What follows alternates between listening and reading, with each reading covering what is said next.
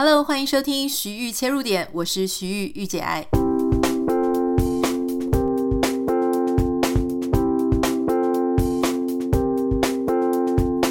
欢迎收听今天的节目。今天很开心啊，邀请到一个我在这个业界的偶像。那说偶像呢，其实是我更喜欢他现在的这个状态，他就是非常有名的 Podcast 节目主持人，呃，这个李坤林先生。等一下，我还没讲完哦。虽然我说他是 Podcast 节目主持人，那是因为很多人知道他的脑板想什么。可是呢，他更厉害的其实是 T T 言的这个创办人。那他同时现在也有一个很厉害的叫做左研院。我们待会请他自己自我介绍。Hello，欢迎 John。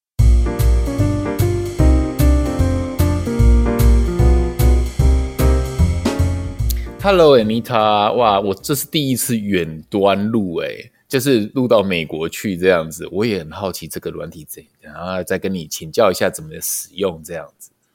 啊，我今天超级开心可以请到这样的，因为其实之前我就常常看到你的这个脸书贴文，或是人家会呃 tag 你啊，讲一大堆有的没的啊，其实都很好笑，然后非常有趣，知道你是一个才子创业家。可是我最近。听到你的 podcast，觉得你整个像是一个得道高僧诶，就是自从内观之后，整个人都温暖起来。我非常非常喜欢你现在的这个状态，还有你跟大家传递的一种精神。你可不可以跟我分享一下，内观真的可以改变一个创业家、一个商人的感觉，可以改变这么多吗？我我觉得可以。嗯你知道吗？不瞒你说。在我知道跟你今天访谈之前，我本来早上都会带小孩去学校，那我就请我那个妹婿带带我我的那个带去了这样子。然后我想说，嗯，跟 Anita 对谈，应该要走比较心灵路线才对，所以我就打坐。我早上大概六点起床，然后做一下瑜伽，然后打坐了，就是一个直到刚刚现在八点这样子，就是。为了让我身心灵准备好，可以跟你对谈，这样，那那那中间的过程里面，就是比较属于心灵，就是会，呃，心内在就是会比较平静，然后也就是那个比较不会有，我会把我一些有焦虑感的东西就先排除掉，先先带狗出去大便尿尿，喂他们吃东西，然后然后一切就是都准备好了，就是哎坐下来可以跟你谈，就觉得很开心。那回到你刚刚回答讲的那题，就是说他真的能够改变啊、呃、商业呃做做生意的人生意人的这些东西吗？在我身上，还有在我老婆身上，因为我老婆也跟着我，也我也我也我也拜托她去，那她也真的去了。我们两个都是生意人，呃，真的有差。那个过去的比较暴戾之气啊、焦虑啊，然后就是那个就突然会发火骂员工这些事情，渐渐在我们身上就是。越来越少，不能说完全没有，可是真的有改善。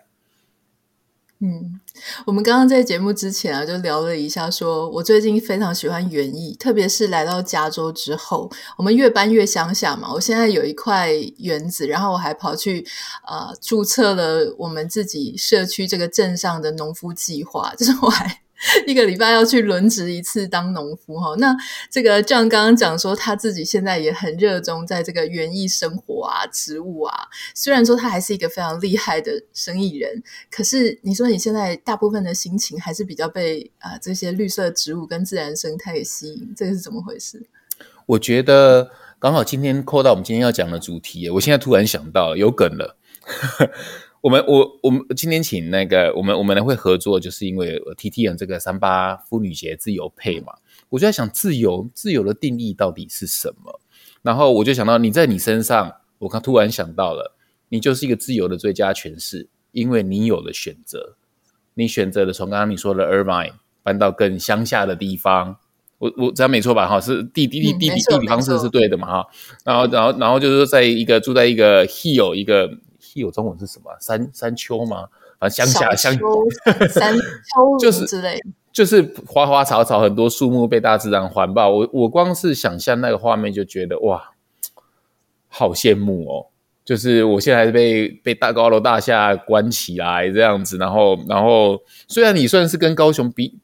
跟应该跟大部分比起来算很不错的，有透天的房子的哈。以高雄来说，这样，可是在美国，谁谁没有透天的房子？就是就是我听到的是，你选择了你要的生活，啊，即便是搬到乡下，这不是一般世俗人所认同的 success 啊，这个所谓的的的成功的定义啊，一定要多有钱还是这样子？可是可是这个这个自由是我在你身上看到一个呃跟我很有共鸣的特质。那那那我我是因为现在是骑虎难下，就是我开了公司，然后。开公司十年以后，接触了内观，然后去了大自然，然后发现这原来原来这才是我要的生活啊！可是回到我闭关从山里面出来以后，发现哇，公司还是得经营啊！公司不是说想关就关的啊！然后所以所以就我的另一个所谓的选择，就是说，即便我内心是向往像 Anita 这样的生活的，因为我以前也住也小时候也住国外，所以我很了解那种生活是是什么。但是现在就是。即便向往，但是我又知道说我自己的责任就是在把公司经营好，把品牌经营好，然后，然后，哎，我我对这个世界有那一个所谓的，呃，我觉得我有价值的地方是做出真的好的产品，然后，然后真的是呃走永续、走环保，哈，呃，就是加绿电、RE100 这些东西，这我觉得是我做得到，而且是做真的。那那那那那，当我当我知道说，即便这所以人生都是选择，即便我选择了，就是说现在这种比较辛苦的生活，但是我知道我未来向往生活是有一天可以像 Anita 这样的生活这样，所以所以这个这个就是我我对自由的定义是，一切都是选择，你选择了多啊、搬到更乡下的地方，或许 shopping 比较不方便，但是 可以跟花花草在一起，真的是太棒了。对，我我觉得你刚刚讲的很好，因为其实我自己一直是一个非常觉得自己非常自由的人。我有时候为了要彰显我是一个自由的人，我还会故意什么，以前会一个人去旅行啊，会做一些很奇怪的决定啊，我就是要 make sure 说我每一刻都是自由的。那我后来，因为我现在也已经四十岁了，所以我才开始觉得说。其实所谓真正的自由，不是说你想去哪里就可以去，但那是一种自由。可是我觉得最大的自由是说，如果我不想做这件事情，或者我不想被绑住这件事情的时候，我可以选择就不要这样子做。但是好险你有被绑住，你知道吗？因为你们家的产品我真的太太太太太喜欢了，这个 T T 人真的是救了我们所有。我不敢说我在台湾的时候是怎么样，因为台湾空气没有那么干燥。可是美国真的很干燥，然后所有的人那个你你用你带过来的保养品啊，通通都不够用。然后你又不习惯这边其他品牌的什么香味，总之，TTN 的这个面膜哈，在在我们在这里是一定要用，因为不管是这个现在有那种水洗式的，就是。更适合我这种懒人。我其实最喜欢的是你们那个水洗是不用洗掉的那一种。OK OK，直接可以吸收，这样是不是？因为我常常都是我是那种三秒钟入睡的人，所以如果我敷上去之后，我要马上我还要洗掉，我就会来不及哈。那我想问一下，因为今天我之前之前在台湾也是做很多行销的事情嘛，那我其实一直很想要请教老板，就是你在台湾做面膜，台湾市场这么小。竞争者这么多，而且台湾有一个习性是，你做什么东西成功，所有的人就一起做一模一样的事情，一定要把这个市场弄个你死我活哈。我想问一下，就是说，虽然美国很难找到这种面膜，可是台湾超多。你觉得台湾的保养品是有竞争力的吗？就是我有发现你一直很想要把台湾的产品带到国外，那我现在人在国外，我知道这件事情不容易。可是你从以前我们第一次认识你的时候，那个是你把台湾的面膜带到法国去开专柜。那到现在呢？诶，我常又在媒体上听到你说你要成为这个全世界保养品的代工厂，就是左研院现在在做的事情嘛。你真的觉得台湾的保养品是有竞争力的吗？我们这些除了你们之外，其他人你的同业也很有竞争力吗？我们在世界上保养品产业到底是这个什么位置？哇，竞争力啊！看你定义竞争力是价格竞争力吗？啊，这个竞争力的定义在哪里？还是产品优秀的竞争力吗？嗯，坦白说，台湾以整个台湾来说是非常没有竞争力的。嗯，我我我大概大概一个大概就是给还可能对美妆产业不太了解的人哦，大概论述一下为什么在台在保养品这一块非常非常的辛苦，是因为。韩国好了，他们有 BTS 啊，这些哦，BTS 在美国超红，就是他们有这些，你大家都知道这些国际的韩星，呃，国际的韩星这样子，所以，所以 Anita 住在美国，一定知道说，其实很多的美国人都会用韩国的保养品啊，因为他们 Made in Korea 现在基本上已经有点像是超超越了 Made in Japan 了，甚至是不。不上不下的这样子啊，不不会不会输太多的，我我觉得是超越的啦。那那那所以形象上面，韩国的形象已经大大的超越这样子，这在很多领域都是这样子。那价格竞争上啊，韩国更有竞争力。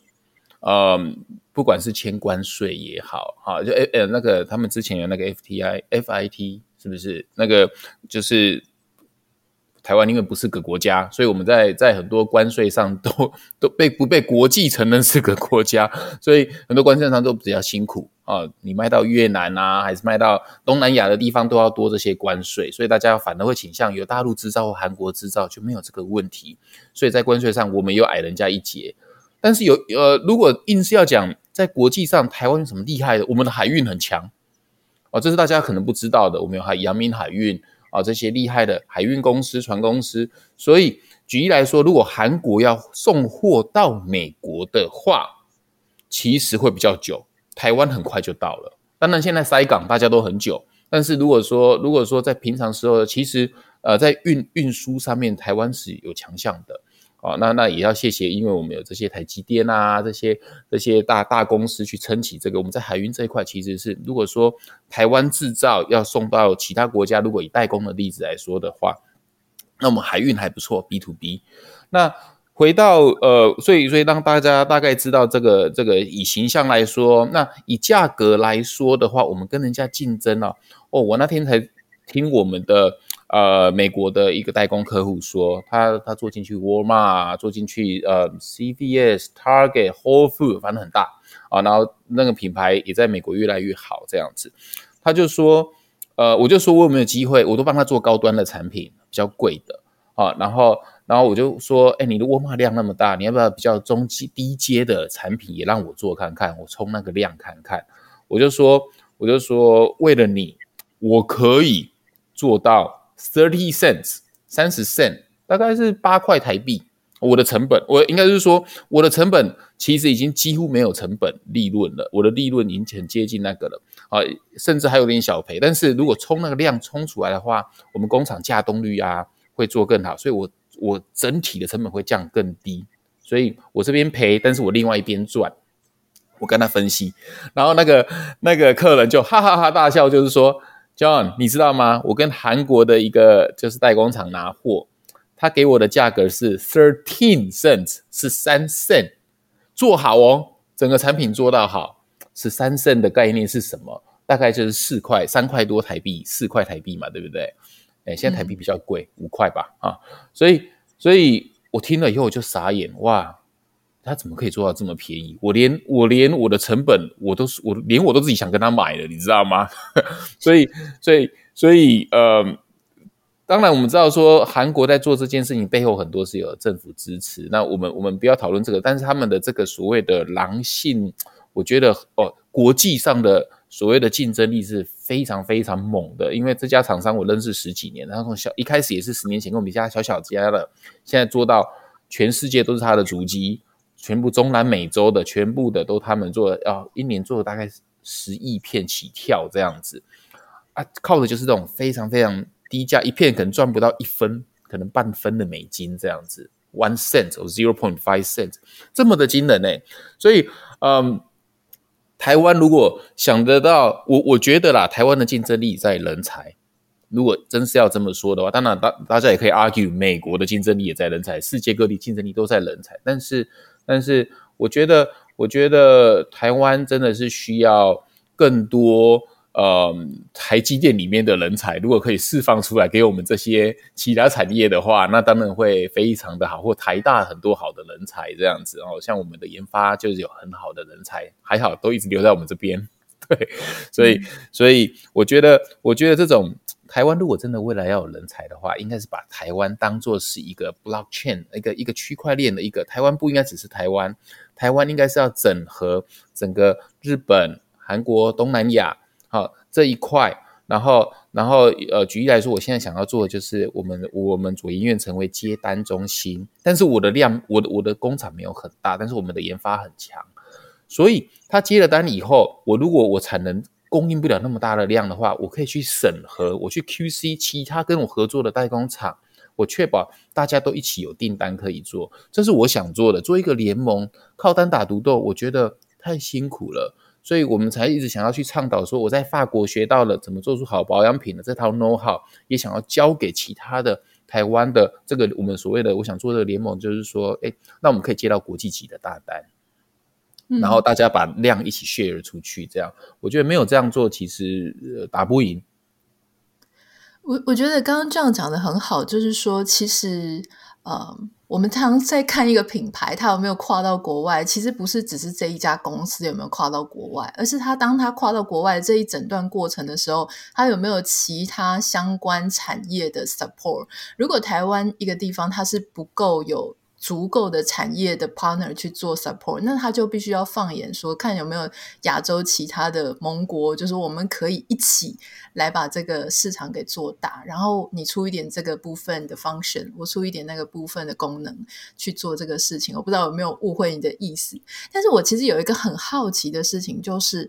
我发现。以消费者，我们消费者来看的时候，我会发现说，哎，有些面膜真的好夸张哦，像韩国或台湾，怎么一片才几块钱？只要消费者买到的价钱就是一一片几块钱，或十块、十五块。可是有一些，哎，又跳到三百块、五百块、上千块。这个面膜当中的，我我蛮好奇的是，从消费者角度来看，这个价差。是值得的吗？它到底差在哪里？还是说它只是去 manipulate 操作一些消费者的心预期心理，说哦，比较贵的它真的就比较好？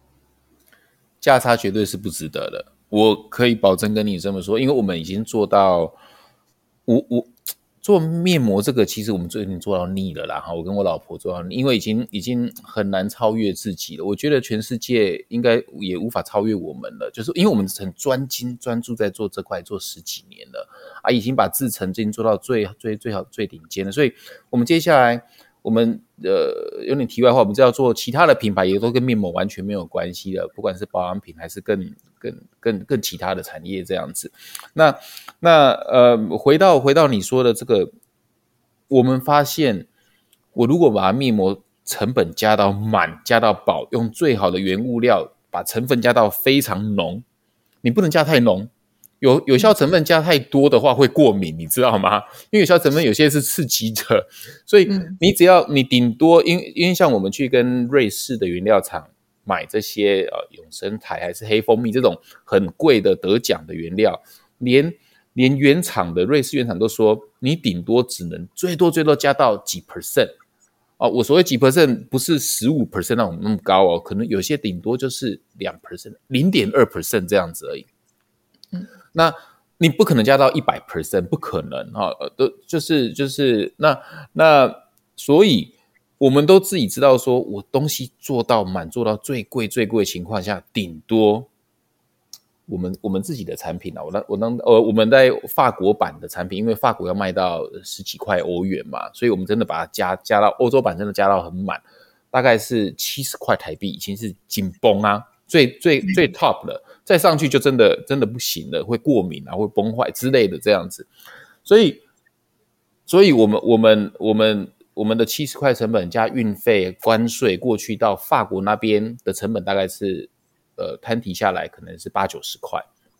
然后，呃，我们的法国的员工哈，以前是代理商，现在员工，那员工也要养薪水，所以在在一层上，他们大概是卖，呃，他们大概卖一百五十块台币给给那个法国百货公司。法国公司那那百货公司通路通常都抽成一半嘛，五十 percent，所以你看到的。在通路，你现在看到的价格很多都是通路拿走的，就是六百块的产品有有有有三百块是通路拿走，那当然还要算上行销的费用，这么这么多。所以为什么百货公司喜欢卖贵的产品？因为它可以抽比较多啊，啊，这是这是很合理的。以商业行为来说，我的我我盖那么漂亮的就是那黄金地段，当然是要卖贵的，而不是卖假设卖十块，它只能抽五块这样子。所以呃，很多的零售价最后都是坐落到很多都是被中中间所谓的 middleman middleman 给拿走。那这也是为什么在疫情这个 pandemic 这个过程里面，其实我觉得世界未来的趋势渐渐会没有了 middleman。嗯，就算是要有实体通路的话，也是自己盖实体通路。举例来说，像 Aesop，Aesop 它几乎没有在呃我。其实算是不好的例子，因为它已经渐渐越来越国际化了，所以，所以，呃，很呃很多的很多的店面，应该是说自己盖的店面啊，自己的旗舰店，而不是而不是。放在别人的通路底下的，好，我我讲的是这样，嗯、所以那那自己旗舰自己盖，就第一抽成就会比较少。那自己通路自己的店面，自己可以 maintain 那个 brand identity，可以把品牌的样貌给讲得更清楚，而不是放在举例来说，康是美屈臣氏开架式产品，你自己的个性都不见了，你只是被淹没在大海里面，你必须要靠买一送一才能够被看得到。哇，嗯、那你你一买一送一更惨哦，你看你。本来已经被抽成了二十五十 percent 了，那你有买一送一的话，那其实是你最后拿到的只有二十五 percent，所以很多的很多在这一波以我们这一行来说啦，很多的呃，不要说面膜产业，就是很多的在开架式的品牌都倒了，因为他们以前的布局就只有布局在实体通路，他们没有布局在自己的通路，所谓自己通路像官网。呃，online shop 就是自己的通路啊，它不用被抽那么多。呃，举例来说，只有抽信用卡二点五 percent，呃，或者或者是被抽。假设你有去做什么 Shopify 啊这种这种呃那种套装的官网，它还会再抽一些成，那也没有多，可能也是两三 percent，加起来顶多是五 percent 而已。而且运费啊，运费也是也是有些要免运的这样。所以所以，但是总体而言，一定要有自己的 channel。自己的官网啊，那那至少在 online 这一块的话，你保有足够的利润，让自己公司员工活得下去，嗯、足够的薪水，勉强活得下去。你因为你还要付一些广告费，或者是像是跟一些很有名的 KOL，像 Anita 这种人合作，你就是要还是要付人家一些一些钱啊，一定一定要的，因为这是这是我们要很公开透明的，因为这是所谓的倡导者哦。Anita，我们我们随我们不是随便乱选的，我们要选所谓的有。呃，Anita，我们会觉得，我们那时候选的 Anita，我们自己内部都是一轮选过，就是说，呃，为什么是这个 KOL，为什么不是那个？呃，如果他的 lifestyle 跟我们品牌不认同的核心，假如说他是炫富的，还是他是奢华的，那就不是我们品牌的调性。那 Anita 刚好现在走的就是跟我比较一样，我们而且我们要讨论的是自由。那那在你的 person persona，你 personality 里面，其实就有自由这一块，是我们很。啊、呃，很认同的，所以，所以我们会选所谓的倡导者来倡导这个品牌，这样子。嗯，那那那也是行销的呃 expense 啊，就是支出的一部分啊。啊、呃，所以回到最后那个，就是真的要一定要买到六七百块的吗？嗯、呃，大品牌真的有些真的很优秀，而且而且说真的，做到国际大品牌，Lancome 啊、L'Oreal 这些国际品牌，他们的产品真的是安全有效。Don't get me wrong，真的。是他们一定要经过国际的审核的。我我以前也是个酸民，以前还没有了解这么多的时候，也觉得啊，那些都是请个代言人花那么多钱了，所以都嫁在转嫁到消费者身上。可是其实是他们有不得不的苦衷，是因为他们以前的通路都是实体通路，所以有一半的费用还要付给柜姐哦，柜姐要抽成这些，所以他们到最后最后所拿到的可能只有十 percent、十七、十十七、十八 percent 这样子，也不多诶。对，所以大家都辛苦、嗯、哦，尤其是大品牌也都 suffer，也都辛苦，他们也都要转转转转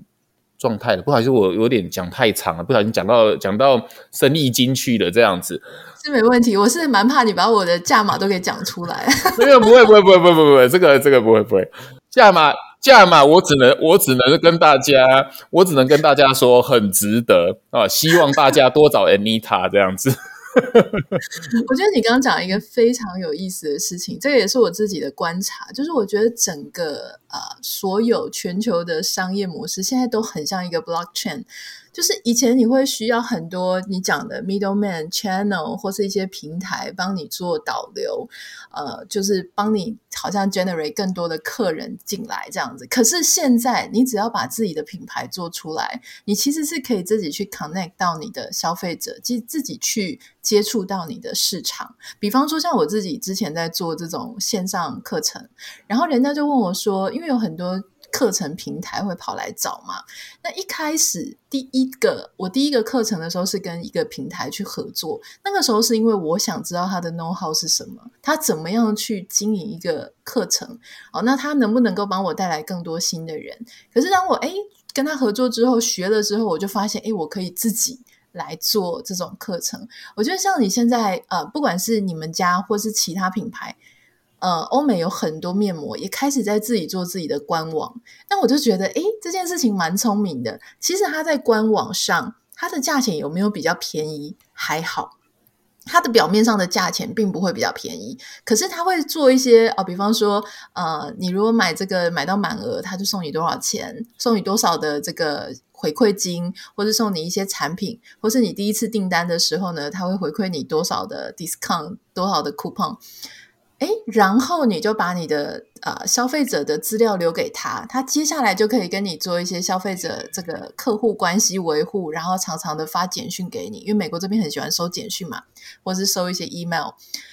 所以我我其实蛮好奇，就是说你们现在我知道你们也一直在主推你们的官网，所以可是我有一点好奇，就是你刚刚也已经讲了一些，就是说这个是不是说你们其实已经开始越来越不想被这种。通路去做前置，那有没有可能，就说这个在做官网这件事情背后，除了说你刚刚提到通路可能一开始他们自己互相要比拼，他们会做流血呃杀价，会影响到品牌的价值跟品牌去做 manage 他自己的利润之外，还有没有其他一些想法跟策略，是你认为官网它绝对是未来的一个？呃，趋势还有你这个官网不只是做台湾的消费者，你你连国外海外的消费者你也全部囊括进来，那你自己就要去吸收，或是说消费者要去吸收这些国际运费，你觉得这个事情是可行的吗？我觉得绝对可行哈。嗯，我跟大家分享我们的心路历程。我是一个很爱尝试新东西的人，所以我们在二零一二年盖了自己官网之后。我们那时候有两次的 setback 啊，就是挫折，嗯，应该是说第一次的挫折，在二零一二年的时候，那时候是雅虎当道啊，那时候还没有某某平台啦哈，然后 PC Home 也还不错，可是那时候大家开开电脑起来，一定首页就是雅虎啊哈，二零一一一二年的时候，所以我们那时候自己盖了官网哦，然后没有生意，没有人知道我们那时候品牌是什么这样子，好，然后嗯，我们就跟雅虎合作。雅虎合作，雅虎就很拽啊！那时候那时候的雅虎啊，哈，奇摩很拽，然后就就是说啊，你如果要跟我们合作啊，你一年要做五百万，不然还要再多扣钱什么之类的，这样。那那我们就上架到他们的那个平台，还还就是有行销打广告，花了一些钱在在首页这样子，那生意还是没有很好。然后我就我就他们的主管就跟我说，John，要不要你在你的 Facebook 还是你的你的你的那个粉专说，现在雅虎最便宜。我就说哦，好吧，我那时候没有想太多，我就说好，那我就说，哎，平常没有打那么多折，雅虎要求我们打打二十五 per，打二五折，哎，那 seventy five percent off。我那时候想说，我缺业绩啊，在十年前，然后我就说，现在只要二五折哦，在那个时候我们就是哇，全部人就跑进去了。我们那次忙死了，因为在那个时候瞬间一天就有一千张，在那时候的我们刚品牌一千张订单，所以那时候我们来说很多了。现在都是很多万笔了哈，十几万笔。可是，在那时候一千张我们做不完，因为临时来那么大量，我们要自己下去包，全家人都来包货。然后你如果二十四小时没有出货给他的话，还要被罚钱。所以那次雅虎营业额做了做了。一两百万，呃，一百多万而已。但是啊，但是我们还倒被扣钱，我们反而赔了夫人又折兵。那我流量都导到他那边，所以从当下当那时候二零一二年那一次，我就说我再也不把自己的流量导出去了。所以我那时候就是好，我专心，我就跟雅虎分手，分又付了分手金。所以那次就是啊赔钱的一次生意，很多灾多难。所以在二零一三到二零一六一七年的时候，这五年啊，是我们很蓬勃发展。我专心的把自己的官网做好，完全不花任何外界广告，也没有跟实体通路合作，然后完全不花任何广告费。我就是专心的，我把我的 content 写好，我的内容，我那时候就当 TTN 的小编，每天每天自己写，每天跟粉丝互动。你知道吗？做到自己的官网哦，可以做到三，在在台湾这个土地，呃，做到三亿的台币，在当时算是很厉害的。所以每年每年都赚很多钱，因为没有广告费，没有被抽成，所以三亿是实赚呢，啊，实拿的啦，实拿的营业额这样子，所以都都都就是开开心心的过得很开心，然后就开始骄傲了。二零一七年，我就想说，嗯，身为一个品牌，怎么可以只在网络上呢？我也想要证明我有进军到实体通路的实力，哦，或者是愿望或野心，看你要怎么用哪一个字。那我们就开始跟 Seven 全家哦，然后康呃康是美合作，就一下就拓了一万间店。那我都叫我的粉丝。你现在就是去全家买买这个全去全家这里还送你什么乔捶背棒啊啊！去全家买还可以送你那时候世界杯足球二零一八呃还可以送你一颗小颗的足球，而且我们还从真正的足球商就是真的做世界杯足球的那个供应链去做一颗小颗的，所以同样的制造商这样很好的品质，这样就做了很多东西都把我流量都稀释出去了，你知道吗？那几年呢、量其实做的更大，做了 double 的量。可是啊，业绩都往外流，我的官网的占比就掉，从一百 percent 掉掉掉掉到只有五十 percent。业绩哦，还上电视广告啊，哦，花了好几千万请奥美这些，然后就是又流量又流到就是康世美，叫大家在电视上就去康世美买啦，还是这样，康世美就在冰冰冰冰，我们的台语讲冰，就是很很很厉害这样子，看起来很绚丽的火花这样子，背后我们那年做了五亿，快五亿。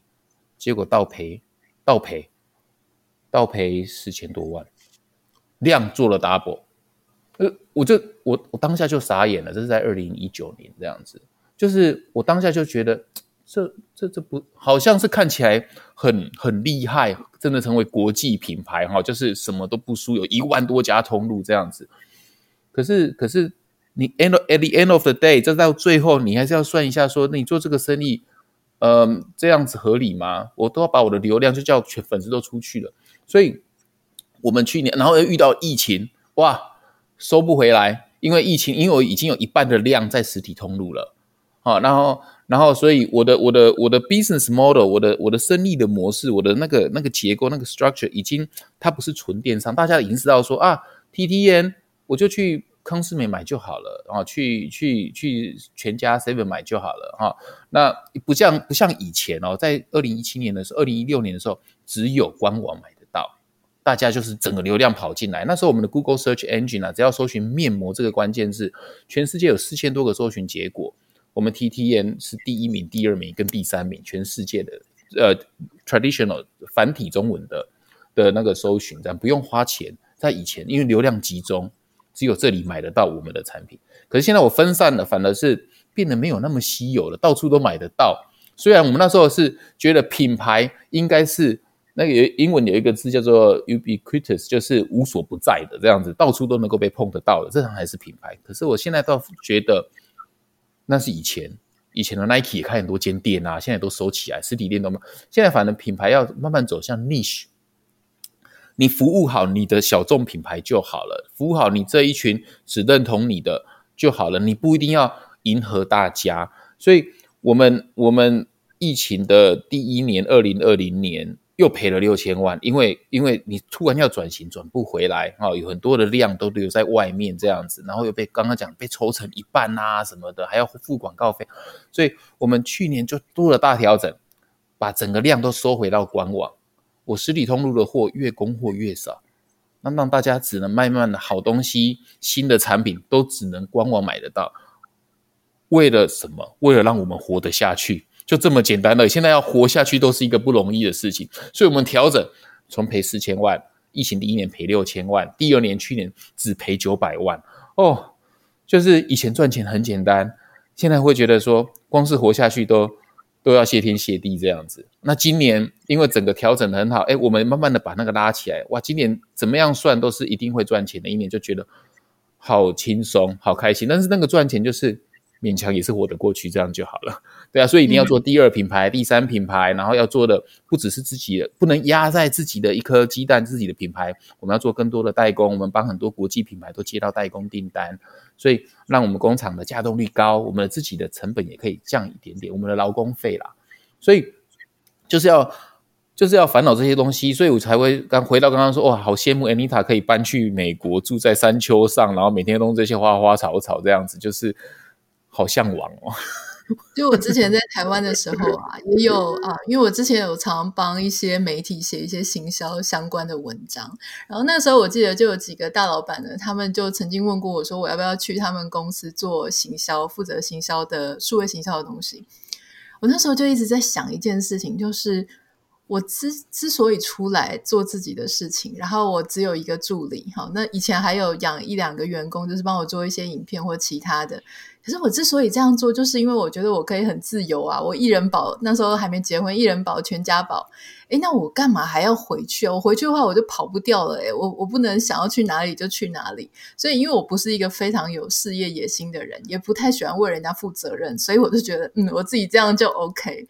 那我我想请教 John 哈，就说你你的故事非常非常精彩，我猜大家也从各个不同的媒体或者 Podcast 听到很多。我在写这个，我在想今天要访谈你什么的时候，我想了好多个不同的角度哈，有那种恩怨情仇的 品牌死后重生之类的，就是要重新来过，或是有各种角度。可是其实我最有兴趣的是，当你。跨过了，有一本书叫做《第二座山》，叫《The Second Mountain》，就说你曾经到了一个高峰哦，然后你可能看过千帆，那你又回到了我，我感觉你现在在走人生的第二座山。就是你的第一座山，可能是你的面膜的起落又起，好，那可能就是一些商业行为。可是第二座山呢，是你对你的人生，啊，你你开始重新去想，说什么东西对你来说是重要的，然后你还不断的在媒体上面去宣传这件事情。我想，我想请教你，就说你现在怎么看家庭跟工作的平衡，还有你自己作为一个人，到你刚刚讲到的，in the end。到最后，我们总是会最觉得我的人生不要枉费，不枉此生。你的不枉此生的定义是什么？嗯，非常好，谢谢。嗯，这也是我我其实今天应该是最有兴趣讲这个东西的，因为我这是我觉得我现在的我可以对这个社会最有贡献的东西。这样，因为。大家一般对于所谓的惯老板啊，对于老板总是有一些负面的标签哦。我不知道国外可能没有台湾呐哈，至少台美国有很多 haters 酸民这样子。但是，但是，嗯，我觉得老板也有很多不错的老板，我也认识真的很多不错的老板这样哈，只是他们都不愿意说而已。那那我现在走到像你说的中年之旅啊，或 second mountain 啊，就看你怎么说。你已经有一些 awakening 了，就是。我有一些内在的东西觉醒了，就是呃为自己而活啊、我其实说真的，我也不是那么有野心的人，做生意一直都不是我的 first priority、呃。就是因为我老婆做生意啊，她遇到了问题，家族遇到问题，我必须得跳下来，我才发现原来我有这方面的天分。要不然我本来是要开一间漫画店的啊，我只是顾我的漫画店顾好就好了。因为家我们家里我爸爸妈妈本来就。白手起家，所以他有很多的房地产土地，所以我应该是属于，我就当个地主，呃，收租收房租这样子就够了。然后住在澳洲，像我妹妹一辈子不用做生意，然后就是住在澳洲，跟我跟她的墨尔本啊，也生了四个小孩，这样子很爽。所以，所以，嗯，回到你说的，我觉得，我觉得。我可以更有贡献的是，让大家知道说，甚至如果可以启发其他的老板说，你可以同时间当个人，而且是温暖的人，同时间又可以有效率的经营公司。我觉得这是一个很大的挑战。呃，以往的我就是效率挂的东西。砰砰砰砰！效率，你得去走的话，你听我讲的是按你走的对啊，不要再跟我五四三的这样子，就是给我达到为止这样子，不管任何代价，拼就对了。我相信，大部分的老板的会成为创业家或老板人格特质，几乎都是这样，比较独裁的，dictate 普丁啊，好像普丁挂的这样子，那个意志力要去贯彻哈，就像希特勒他当时拍那个影片也是也是意志的胜利嘛，会用意志去贯穿一切这样子。年轻时期的大家都是这样子的哈，那那现在反而我我现在有学了所谓的 facilitation 哈，所谓去引导。去怎么样子去哎，就跟大家一起讨论这个东西，然后哎，借由借由不同的员工的角度去看出说，呃，这个事情是对的。所以我觉得我最大的转变是，以前的我会觉得我是对的，现在的我变成说，我如何确认我是对的？所以我就要去问周遭的人了。How do I make sure I'm right instead of 我就是 I'm right 这样子，我觉得这是有很大的落差哦。你这样的话，你的心会更柔软，然后你你就算是你被反对了哦，也没有关系，也好，就让生命之流，就让这个所谓的 flow，你就去臣服。好，那这个臣服，很多人都觉得是投降。我觉得，我觉得臣服跟投降是完全不一样的东西。臣服是你努力做的一切，你你把一切交给上天。我没有宗教信仰。完全没有，然后只是你会觉得，哎，你就是，哎，这样也好，那样也好。如果说，如果说就发生了这样事，你就去面对吧。对，所以，所以你的问题是什么？我刚刚有点忘掉了，不好意思。但是我记得你有讲到一个人这件事情，以及家庭跟工作的关系，我记起来了。所以，所以我我觉得，我觉得一直一直让我呃，嗯，影响很深的一本书，就是《Tuesdays with Morrie》。啊，我大概在这二十岁的时候有读，然后最近又重新读了一次，然后又跟小孩去看那个那个 play 哈，朴学亮在台湾演的这样子，然后我就我就记得，呃，年轻时候非常向往自由，也跟你一样到处自呃背包客啊，环环游世界这样子。然后我爸爸也是一个向往自由的人，然后他一直跟我说，李坤林啊，在我那时候跟小拉我我老婆那时候在交往的时候，就是。他知道我爱上他了，但是他就是很怕我结婚，因为他走过这条路。他就说：“千万千万不要结婚，结婚会失去了自由。你可以有小孩，但是就是不要结婚这样子。”所以，我妹现在没有结婚哈，我妹现在生了四个小孩都还没有结婚。但是，然后，然后，所以，但是啊，我就是在那时候看了《Tuesdays with Morrie》嘛，最后十四堂星期二的课，它里面就有一段话讲得很好，他就说：“人生就是来 experience 来体验的。”那两个人都在一起，所谓都做一一直一直没假设一直没有结婚，那一直没有生小孩，就是一直在这，然后就是一直没有变的话，你说你说那是体验吗？其实就是一直千篇一律这样子。然后他就说没有任何东西可以比，可以可以比，就是说哎结婚然后一起变老，然后中间有很多的 struggle 哦，很多的就是抗衡啊这样东西啊，甚至比养育小孩还还美好的事情的。我听了以后就觉得哦，有被 touch 到，然后所以当下就是诶，因为这本书就决定跟我老婆结婚。那中间这十几年来哦，婚姻真的辛苦，跟你说，真的 真的辛苦，真的不是大家表面上看到那么的啊。你你结婚你知道，所以可是到现在到现在我还是觉得说，诶，还好有经历过这么多的痛苦。苦难，我才能够诶、欸、有机会一直一直进化，一直一直成长这样子，要、不然要不然你一直做那种我行我素的人，我觉得智慧没有增长诶、我觉得智慧要人人会老，肉体会衰老，可是也会渐渐变得没那么聪明，可是至少 wisdom 这方面总是要慢慢的进步吧，所以。所以我觉得，呃，生命中有这些婚姻的苦难呐，养育小孩的苦难呐，或做生意苦难，其实是帮助帮助你，你你走到 second mountain、third mountain 啊，你会有更多的智慧来面对这些这些这些变化、这些辛苦，这样。所以，所以我觉得人生最重要的，其实还是回归到跟亲爱的人，不管是 family 小孩或老公老婆也好，跟他跟他们一起度过。我觉得就是一起体验，然后不管是好的体验还是不好的体验，我觉得到最后还是回到 relationship。这 relationship 啊，不是跟外面的人，我觉得更重要是跟自己，跟自己的和解，跟自己的好，然后然后哎，看到自己真的要的是什么，勇于拒绝自勇勇勇于因为自己的关系拒绝别人的 invitation，你要有勇气去拒绝。所以刚刚你刚刚听的那个，你有勇气去拒绝一些外来的诱惑，或者是一些一些生意的机会，还是还是工作的机会，真的就是哎，可以可以接触到自己内心真的要的是什么。我觉得 Anita 这个是很了不起，因为大部分的人不知道自己要的是什么。我这是我觉得的，对。我觉得你刚刚讲的很好，就是说啊、做一个温暖的人。而且其实我发现，就是说，呃，其实我自己觉得做一个温暖的人，就是你要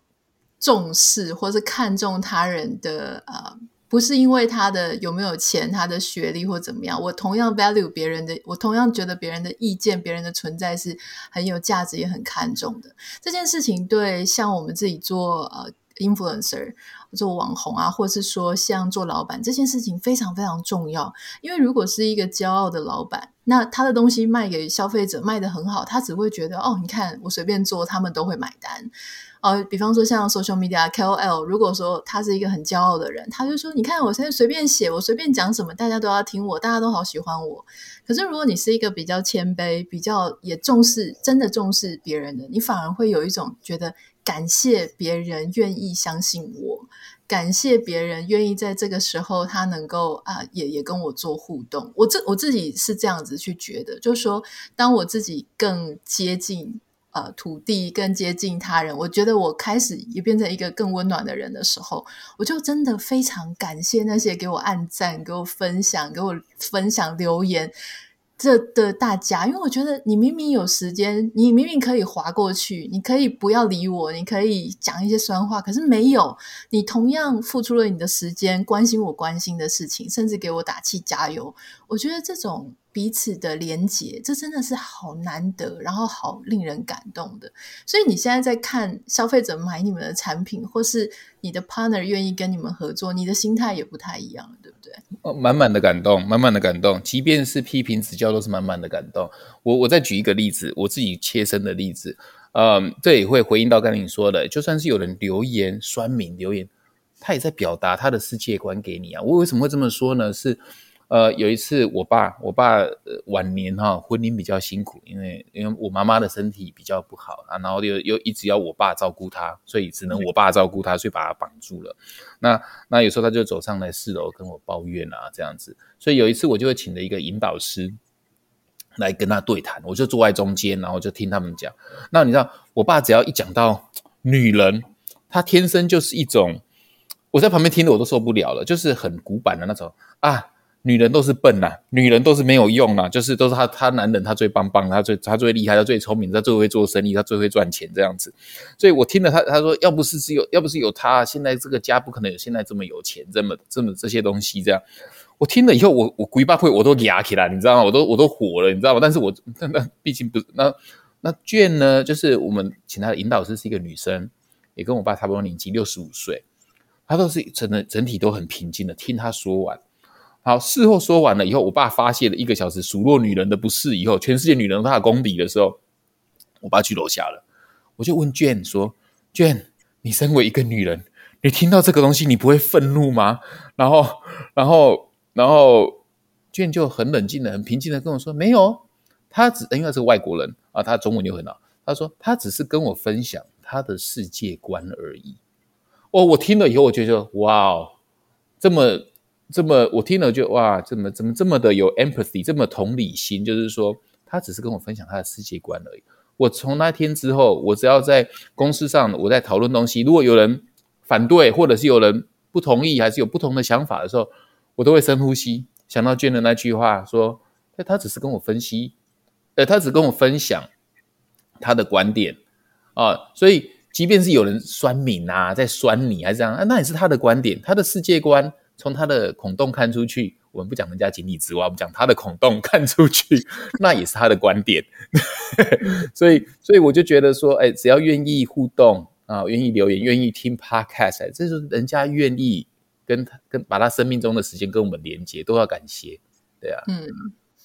这节目的最后，其实我还是想要回到哈，我们这一次你们啊、呃、有办了一个三八的史诗美人节，我觉得蛮有趣的是，你们每年都会做一个活动。啊、这个活动有趣的事情是，都还跟台湾的插画家先做合作，对不对？然后、哦、第一年到第四年了，对。对啊，然后今年是跟那个小学生的逆袭嘛，我觉得这个蛮有趣的，就是很支持台湾的文创产业耶。这个、我觉得，我觉得这是已经已经变成一个传统了这样子。然后这是传文创产业，我觉得也很好啊。那那我们也不也不会把自己局限只有国内啊，我们也跟国外的也都有合作。但是但是在未来的世界，其实 globalize 同时间又 localize 啊，这个东西是。身为品牌也都要很注意的。你如果有国际的视野，但是某些要接触到人心的东西，还是要跟当地的文化做做做有有有心里面有那个互动的话，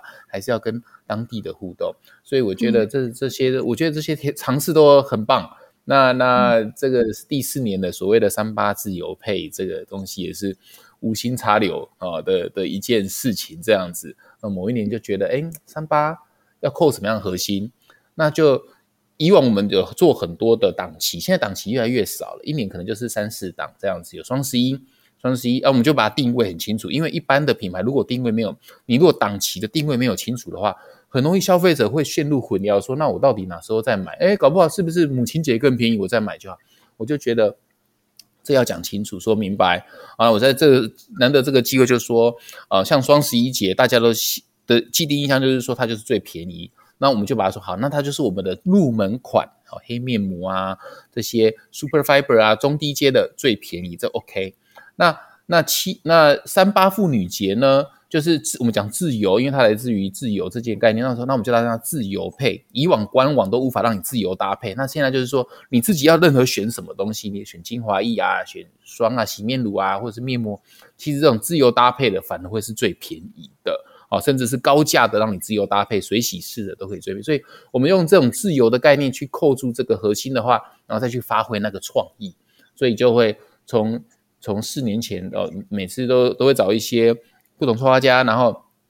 呃跟他们谈说，那他们对于创意的的想法是什么？那所以这次就跟小学课本的逆袭这样也蛮好玩的，要让他有选择。我们这次讲的是选择嘛，因为他他可以选择跟。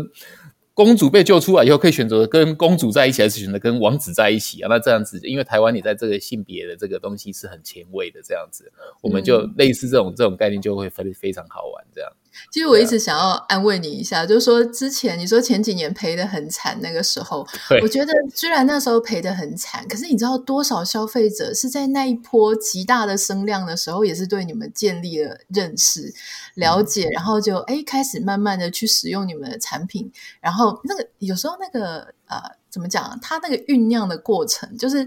呃，品牌的建立的过程，然后我们慢慢走到信任，然后走到说哦，会一直回购、不断使用。其实我觉得那真的好漫长，所以我真的超级佩服做产品、做品牌的人。那这一次呢，如果大家有喜欢哦，就说你现在听众，也许你没有用过，或是你有用过，我真的超级推荐，非常非常保证他们家的产品，就 TTN 的产品面膜，你真的是用了，你就不会想要去用别家。我有时候。你知道，当然我里面有一些我自己特别喜欢的，除了刚刚讲那个水洗，就是睡觉前我就是敷上去之后完全不用洗，这个真的超级适合懒人的。还有那种工作压力很大的啦，像我这种三秒钟入睡的，非常适合。我另外觉得你们有一个很夸张的是那个生物纤维的那个实验室那一组的面膜，我敷上去的时候，我心里想说这一家品牌有一点我觉得很 crazy，就是这个。本也下太凶了吧？就是我整个脸都是那个精华液，或是那种感觉，我觉得哇，这个真的是很特别。所以如果说你有兴趣的话，也可以用。他们这次的活动是有三个价位了哈，就是八八八、一三八八跟一八八八，我记得。然后三个不同的价位，他们会有三群不同的产品，你可以自由搭配。那我觉得那个时候，因为我在试整个 flow 的时候呢，哎，我觉得。蛮有趣的，因为它也让我有很大的自由。你知道，作为 KOL 啊，我们有时候人家觉得说，哇，你好爽啊，都可以拿到一些先试用到一些产品，或者怎么样。我跟你讲，有时候不是。你有时候我最讨厌就是收到一堆我根本不想用的东西，又占我家位置，然后他也浪费钱，我也花时间去试，我我真的很不喜欢。那这一次呢，那个 TT 人他们就我觉得很可爱，那个自由也运用在我身上。他说。没关系，虽然我们要合作哈，虽然我是要提供你去试用我们的产品，可是呢，我心想说不用试用啊，那个东西我都用过。但他还是说我要让你体验消费者体验到的事情，然后我就很开心，因为他跟我说哦，这一组你可以选二十二个，然后二十二个呢。二十二个，你可以假设你有特别喜欢有一种，你就可以二十个都选那一种，然后另外两个扩大，你可以选你没有用过的产品。所以我觉得这个是非常有趣的哈。好，那如果说你想要知道我自己非常推荐的产品或组合呢，欢迎你可以啊，后续你可以看我的脸书或我的 Instagram。那你想要知道这个活动的更多详细的细节呢，我们可以，你可以点开我们今天的节目简介栏。那我知道 John 可能作为老板没有喜欢。既喜欢听这种商业 drive 的内容，可是其实也不是很想只把自己的讨论就是只局限在卖商品而已哦。因为其实现在有更多更多想要跟大家分享的。我们今天真的非常谢谢 John 愿意花一些时间跟我们分享，不管是你的商业的策略、品牌的一些近况，还有你更想要分享的一些人生观。谢谢 Nita，然后我我因为我我其实很不喜欢讲自己的产品有多好啦，就是老王卖，我觉得这是最基本该做到的。但是，嗯，刚刚听到以后，突然我突然意识到说，诶，前面的一个小时，你刚刚你有问了我一题说，台湾真的有没有竞争力吗？我好像把台湾讲得很一文不值的样子，然后只有运费，好像只有那个 那个海运可以赢的。我突然想到，有啊，台湾有竞争力啊，我们左研院。在保养品上面也是台湾那个很大的竞争，因为我们做了很多，刚你讲的疯，你就提醒了我做了什么疯狂的事情。啊、嗯，举例来说，你刚刚讲生物纤维这一块，很多人的生物纤维，大部分九十九点九 percent 的其他厂商生物纤维面膜，它在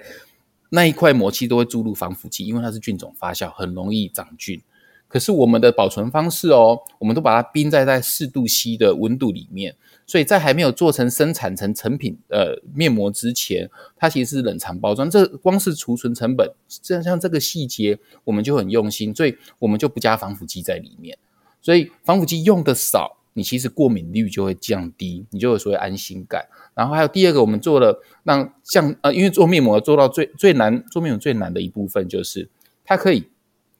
导好导坏都是最快。所以它导，因为它是封闭式的疗法，它如果导入不好的精华也是最快。所以很多人用面膜用到过敏，他不敢再用了，因为便宜的面膜那么的多，大家都是低价成本制造。可是我们是用很高端的药厂等级的滤水系统去做，一套都上千万的，那其实是一般的代工厂的大概三四倍以上，那已经超越欧盟标准了。而这些都是比较 crazy 的想法，就是一般人不会做的，因为都是额外的花费成本，然后消费者看不到。可是我们我们想把东西做到极致，就是这样。所以这是为什么那一天我女儿问我说：“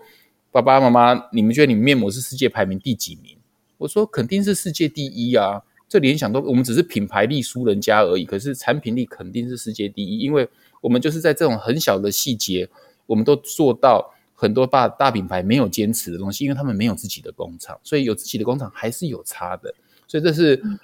最后让我知道一下我们东西的好在哪里，这样子啦，对。对其实最好的事情是因为其实我们的听众有很多来自全球呃各地，就是他们这一次还有八国直送，啊、所以可能我记得是美国，然后还有一些其他国家。你想要知道你的国家有没有在里面，你就点开今天节目简介栏。当然，它有一些它的这个规则啦，哈，要运费等等的，你可以了解更多。不过这个已经是我觉得对海外很多人喜欢面膜，特别是这种直面膜的，哦，真是超级大的一个福音。我们今天非常谢谢 John。